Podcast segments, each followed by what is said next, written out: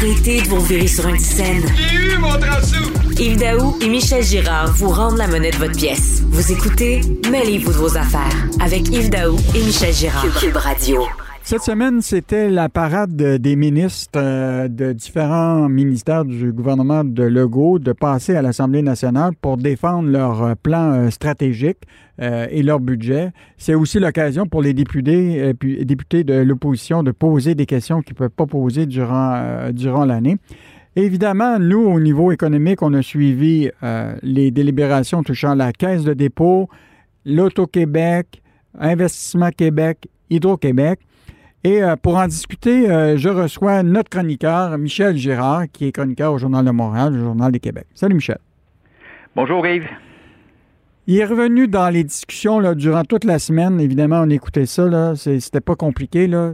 Euh, transparence, rémunération, qui était presque barre ouvert pour certains. évidemment, les paradis fiscaux. donc, on en a eu pour toute la semaine. Euh, évidemment, je pense qu'il y a des sujets qui, t'ont interpellé. Évidemment, le fameux cadeau électoral de la Société de l'assurance automobile que François Legault a accordé aux Québécois de 1,16 milliard de dollars.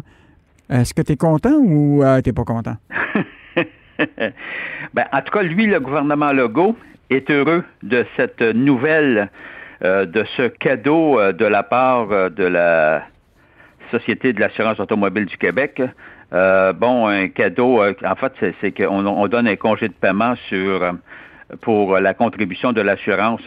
Chaque année, on paye évidemment notre permis de conduire, puis il y a une contribution au régime de l'assurance de l'assurance auto. Et puis, pour les deux prochaines années, c'est-à-dire 2022 et 2023, on va avoir un congé de paiement d'assurance. Cela dit, euh, c'est une, oui, le gouvernement Legault était très heureux euh, de cette nouvelle-là parce que, en fait, euh, ça tombe bien. Hein? 2022, c'est l'année des élections. Ah ben.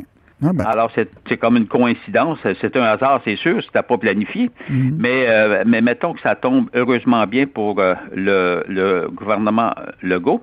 Mais moi, ce que j'ai ce que, ce que j'ai mis en parallèle, c'est comment ça se fait que le gouvernement Legault est si heureux, comprends-tu, de, de ce cadeau de la, de la Société de l'assurance automobile de 1, presque 1,2 milliard, alors euh, qu'il a fait des pieds et des mains pour tenter de nous euh, de, de, ne pas nous rembourser les trop perçus qu'Hydro-Québec euh, avait euh, effectué, accumulé euh, sur le dos des, des clients d'Hydro pendant de nombreuses années. C'était 1,5 milliard. C'était 1,5 oui, milliard. 1,5 milliard. Ben, j'ai trouvé l'explication. C'est très simple.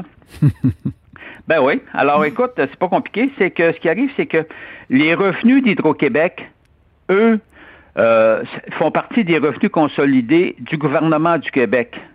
Donc, ça entre dans le calcul des revenus euh, du budget du gouvernement du Québec, tandis que les revenus et euh, les dépenses euh, concernant la Société de l'assurance automobile, ça n'entre pas dans les revenus consolidés. Donc, ce qui veut dire que le 1, presque 1,2 milliard que va verser en cadeau la Société de l'assurance automobile, ça n'affecte aucunement le budget du gouvernement du Québec. Alors, c'est pour ça qu'il... Donc, c'est une, c'est une promesse de Legault à coût zéro? Ben voilà. Non, non, mais c'est ça, c'est un cadeau vraiment à, à coût zéro pour, pour le gouvernement. Pire que ça, Là, il faut savoir que la contribution de l'assurance, euh, le cadeau qu'on va avoir, ben, tu vois, ça équivaut à 184 pièces euh, pour ceux qui ont un permis euh, d'auto, puis ceux qui ont également un permis de motocyclette. le cadeau, ça fait que c'est quand même 338 dollars, hein, ce congé de paiement de, contribution d'assurance. Alors, mais le, le compte de l'histoire, c'est qu'imagine-toi que la Société de l'assurance automobile va quand même verser au gouvernement au gouvernement euh, du Québec, au gouvernement Legault, 100 millions de dollars en taxes d'assurance même si même s'il y a un congé de paiement. Autrement dit, on fait un cadeau au gouvernement. On donne un congé de paiement, bien sûr, aux automobilistes, puis on en est bien content, mais mais également la. C'est une promesse à cause des. cadeau, Faire 100 millions euh, en taxes sur l'assurance, mais c'est parce qu'il n'y en a pas eu d'assurance, il n'y a, pas de contribution d'assurance, mais ça importe peu. On verse quand même ce 100 millions de dollars-là au gouvernement, au gouvernement du Québec. Écoute, je trouve, que ça, ça, n'a, pas de bon sens. Alors, tu comprends-tu pourquoi le gouvernement Legault est si heureux de cette nouvelle-là? Non seulement, non seulement c'est un cadeau qui tombe bien parce que c'est en 2022-2023, l'année 2022 étant l'année électorale, mais, mais en plus, il, reçoit, il, reçoit, le gouvernement reçoit 100 millions. Alors, regarde, alors que, alors que du côté de Hydro-Québec, concernant les trop perçus sur 1,5 milliard, je rappelle aux gens qu'on a eu droit seulement en argent sonnant, c'est-à-dire en économie de, sur la facture d'Hydro, 500 millions de dollars, donc seulement le tiers. Le 1 milliard restant, il nous a enfiroipé avec l'histoire qu'il n'y avait pas que les tarifs d'électricité en 2020 ont fait l'objet d'un gel.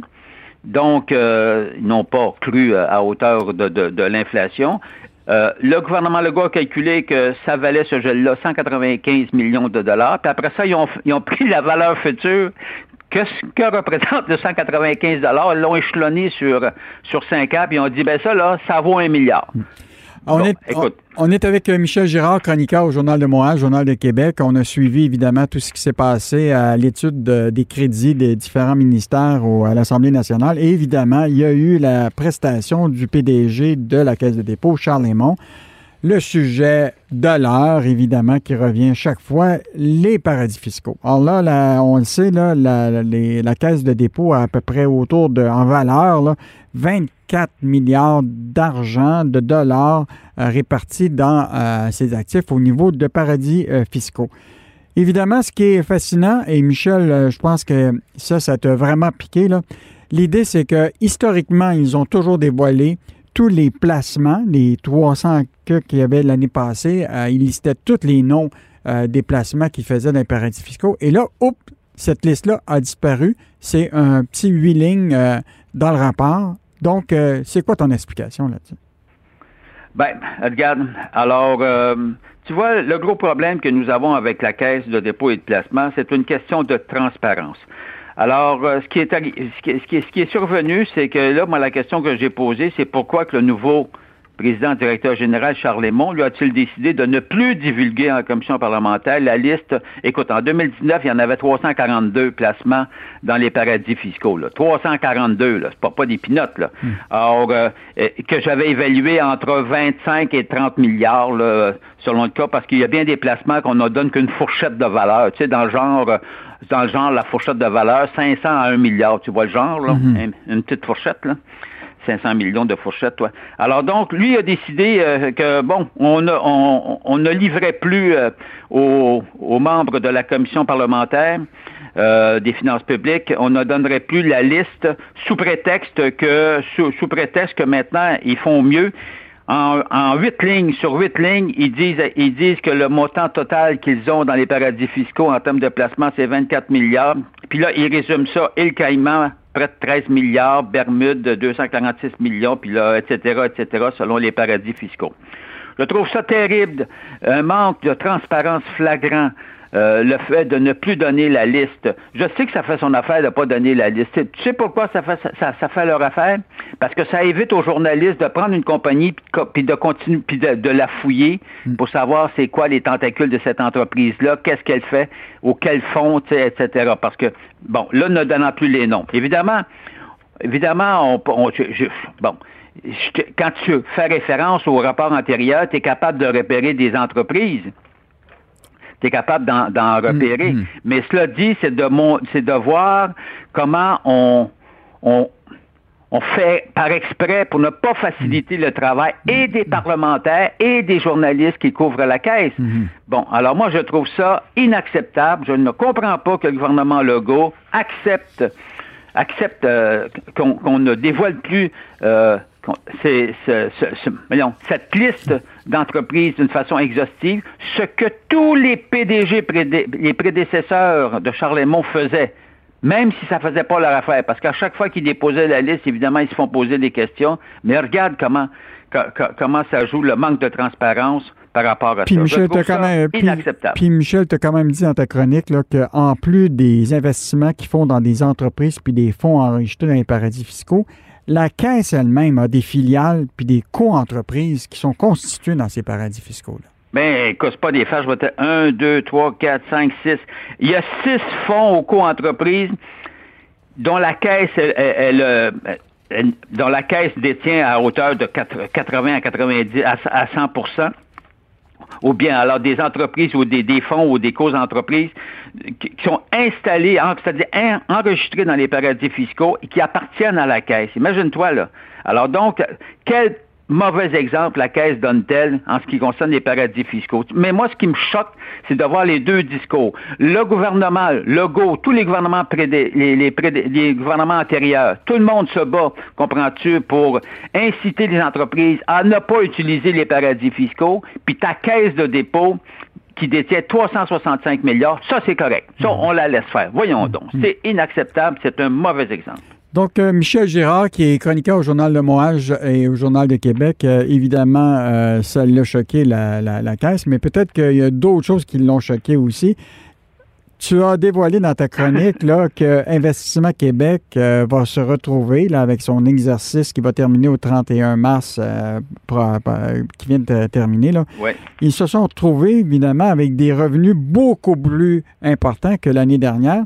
Et évidemment, ça tombe bien ils ont une nouvelle rémunération, une nouvelle politique de rémunération pour les hauts dirigeants. évidemment, ta chronique a fait l'objet de au moins un bon 30 minutes de discussion à l'Assemblée nationale sur cette rémunération euh, du PDG d'Investissement euh, Québec. On a même dit, euh, le ministre Fitzgibbon a pris sa, défense en disant on a besoin de, pas d'un tiers-poids là, pour et là, il y a un député qui a répondu, ben 500 000, c'est quand même un gros tire-poids.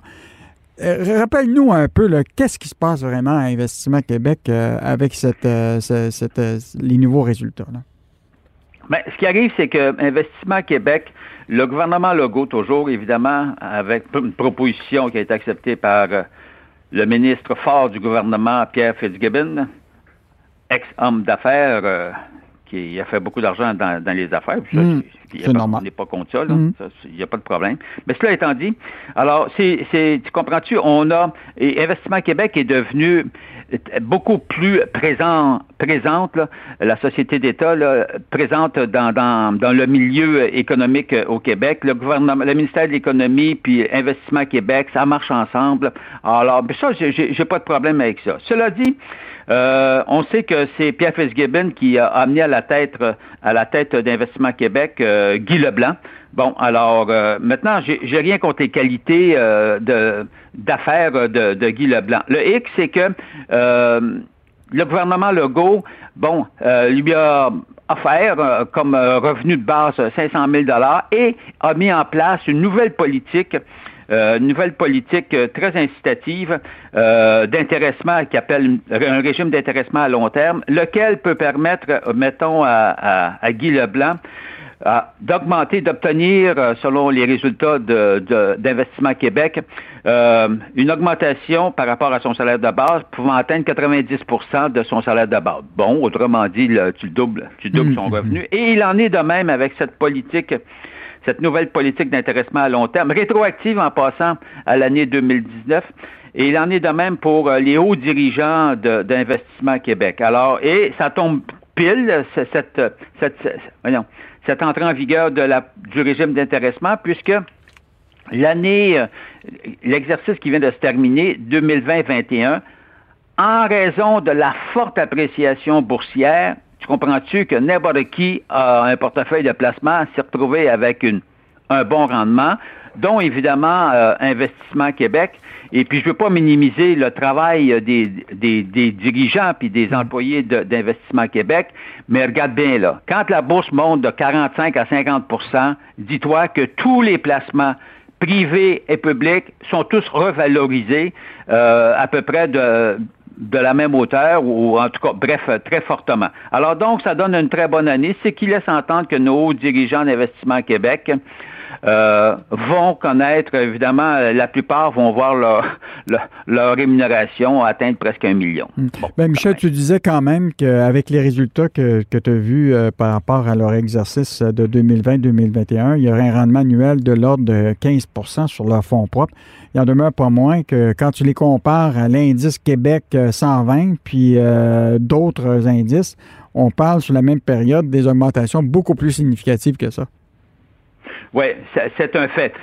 ça, au, niveau boursier, dans le portefeuille d'investissement Québec qui explique pourquoi le rendement n'est pas si élevé, il y a une portion là, quand même euh, de, ce qu'on appelle euh, des, de titres à revenus fixes, là. Mhm. alors des prêts, etc. Puis ça, ça a été moins rentable, évidemment, que, que la bourse. Mais cela, cela étant dit, euh, mettons que ça, de la rétroactivité l'entrée en vigueur rétroactive du nouveau régime d'intéressement à long terme tombe pile euh, pour les hauts dirigeants. Alors, la question, je dis pas qu'ils ne méritent pas, le problème, c'est que je trouve que leur régime est d'une générosité. Écoute, augmenter, presque doubler le, revenu de base, il y, a quelque chose d'exorbitant de ce côté-là. Bon, ben Michel, euh, on va attendre leur rapport annuel qui normalement devrait sortir euh, au mois de juin, puis on analysera en détail euh, tout leur investissement et on, on rappellera M. Guy Leblanc qui considère que son organisation, c'est une organisation qui est compliquée à expliquer et on l'invitera pour nous expliquer tout ça. pour nous l'expliquer. Pour nous expliquer. C'était Michel Girard, chroniqueur au Journal de Montréal, au Journal de Québec. Salut Michel.